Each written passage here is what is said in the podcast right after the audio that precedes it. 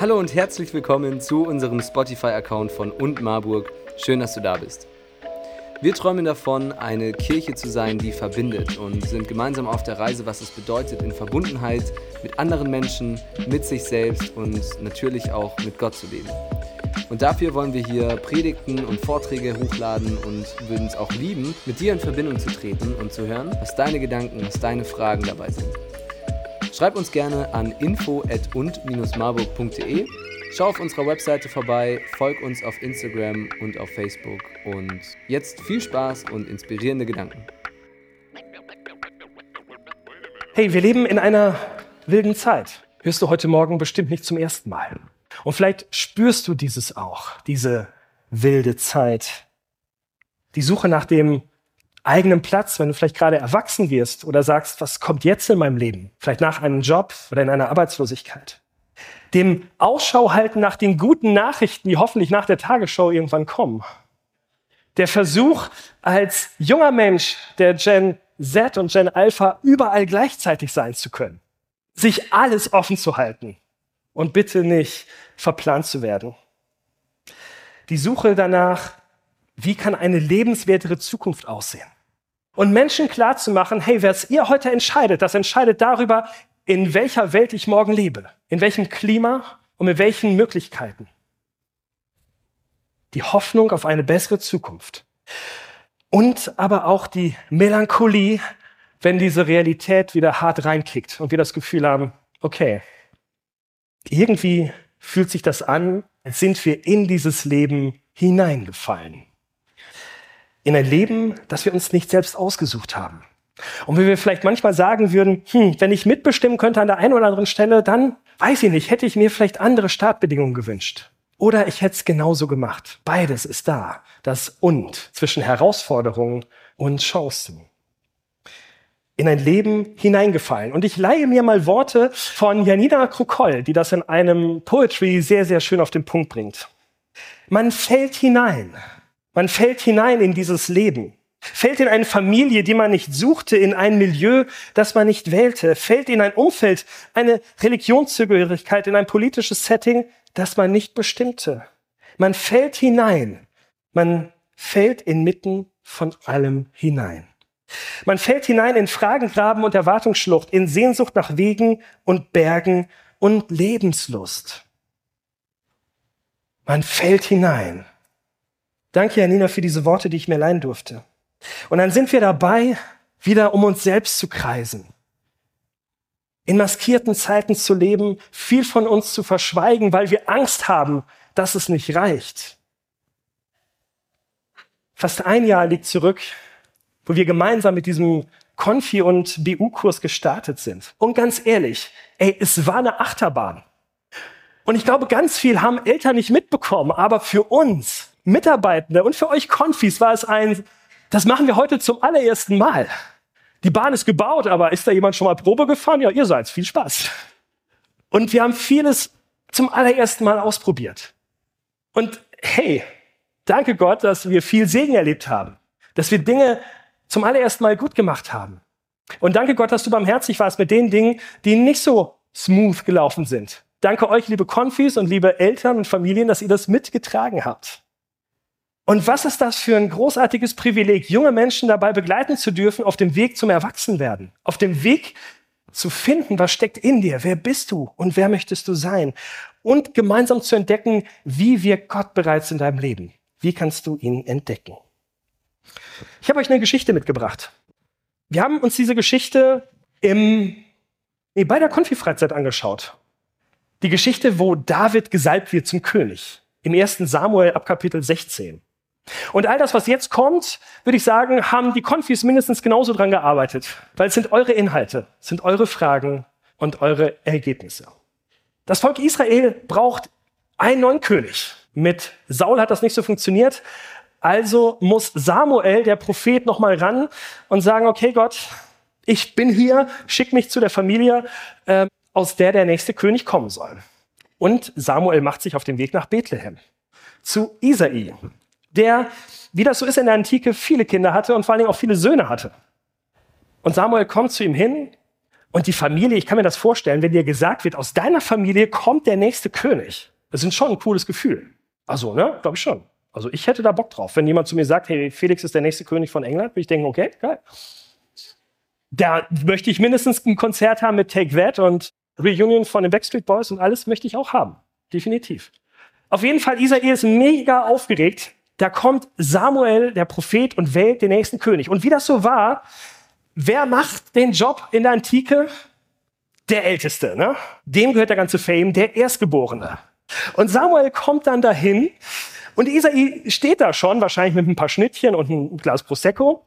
Und dann steht da Isai und sagt, bitteschön, das ist doch der nächste König. Und Samuel nimmt schon das Horn voller Öl. Und wenn ich sage, er nimmt ein Horn voll Öl, dann war das so ein Horn voll Öl. Ne? Also ne, so richtig mal rübergekippt. Nimmt das und sagt, ich bin bereit, das wird ja der nächste König, den salbe ich. Also symbolisch nee, nicht symbolisch, es wird richtig Öl über ihn ausgegossen, aber das bedeutet, die Gegenwart Gottes liegt auf dir. Das kann man jetzt sehen und das kann man auch viele, viele Monate noch spüren. Und der Platz, wo das passiert ist, ist wahrscheinlich sehr rutschig. Generationen Alle sind bereit. Und in diesem Moment, Samuel, nein, stopp. Und ich kann mir vorstellen, dass in diesem Moment die Realität schon wirklich ein bisschen einfriert für alle. Und das ist so cool, ich muss es ablesen. Samuel hört eine Stimme. Sieh nicht auf sein Aussehen und seine große Gestalt. Ich habe ihn nicht in Betracht gezogen. Denn bei mir zählt nicht, was ein Mensch sieht. Der Mensch sieht nur auf das Äußere. Aber der Herr sieht auf das Herz. Wow, denkt sich Samuel. Das Vorn geht wieder langsam runter. Ich glaube, Isai und die Familie überlegt auch ein bisschen, was ist denn hier jetzt los? Aber das Gute ist ja, der hat ja noch ein paar mehr Söhne. Und ich kann mir vorstellen, dass die Autoren an dieser biblischen Geschichte hätte sie ein Emoji gehabt, ein Zwinker-Smiley eingebaut hätten. Denn der Text beschreibt es wirklich instant so, der Nächste kam, er nimmt halt den Zweitgeborenen, stell dich in die Reihe. Nö, ist es auch nicht. Drittgeborene, ihr, ihr wisst jetzt, ne, die Logik dahinter, Viertgeborene und so weiter und so fort. Sieben Söhne müssen da auftauchen ja, schau da hinten, ne? Ist keiner dabei. Und ich kann mir vorstellen, Samuel denkt, alter Schwede, habe ich überhaupt darauf geachtet, ob ich richtig bin? Ne? Hat mich mein Google Maps zur richtigen Familie geführt. Gott, was ist denn los? Und dann hat Samuel einen, einen Geistesblitz, denn er fragt, ey, du hast ja schon so viele Söhne, hast du nicht noch einen? Ach so, ja, natürlich habe ich noch einen, aber das kann es doch nicht sein.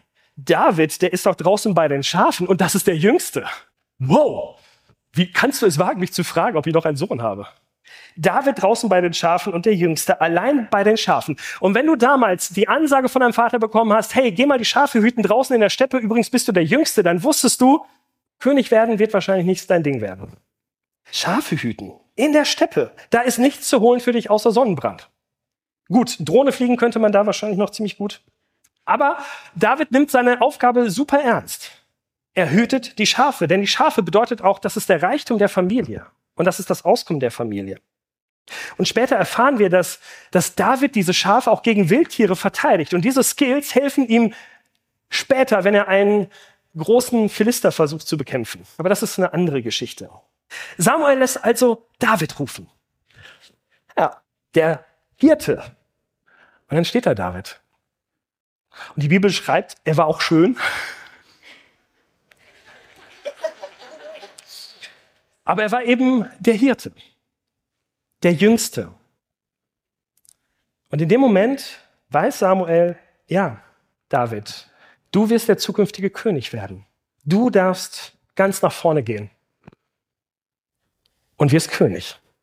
Und aus dem Hirtenstab wird später vielleicht ein Zepter Vielleicht ein Schwert, ich weiß es nicht. Aber sein Leben ändert sich danach sehr drastisch.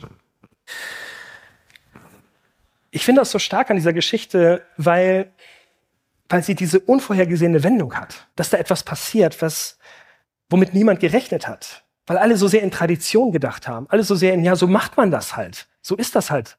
Gott hat sich dort irgendwie was anderes überlegt. Er hat das Herz von David gesehen und gesagt, ich glaube, dieser Typ, wird ein guter König für mein Volk. Und David salbt ihn und dann schreibt die Bibel, ist die Geistkraft Gottes ab diesem Moment, ab diesem Tag mit David. Und hier steigen wir aus der Geschichte wieder aus. Lohnt sich auf jeden Fall weiterzulesen. Erstes Buch Samuel, Kapitel 16, dass da noch so alles kommt. Und an der Stelle sind wir auch rausgestiegen bei der Konfi-Freizeit. Und wir haben uns überlegt, okay, das wissen wir jetzt. Wie machen wir das jetzt? Was bedeutet das eigentlich für uns? Ist das nicht vor 3000 Jahren passiert? Ja, das stimmt. Und trotzdem haben wir gemeinsam, finde ich, zwei sehr coole Beobachtungen gemacht. Die erste ist, der Mensch sieht, was vor Augen ist. Das spricht Gott zu Samuel. Informationen, visuelle Reize sind allgegenwärtig. So funktionieren wir. Das, was wir schön finden, das, was wir attraktiv finden, das, was uns irgendwie anspricht, da bleiben wir hängen, da bleiben wir ein bisschen stehen.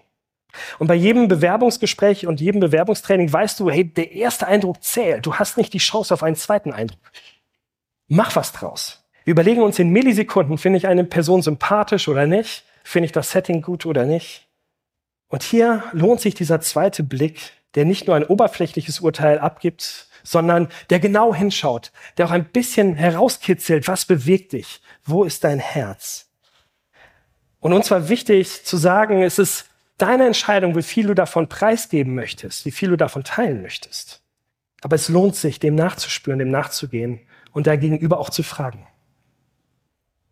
Wir haben uns mit Gefühlsmonstern beschäftigt. Ihr hattet immer am Anfang der Stunde eine Gefühlsmonsterkarte gezogen und dann ein Gefühl beschrieben. Und ich darf so viel sagen, dass viele von euch in den ersten Wochen immer das Gefühl, ich bin müde gezogen haben.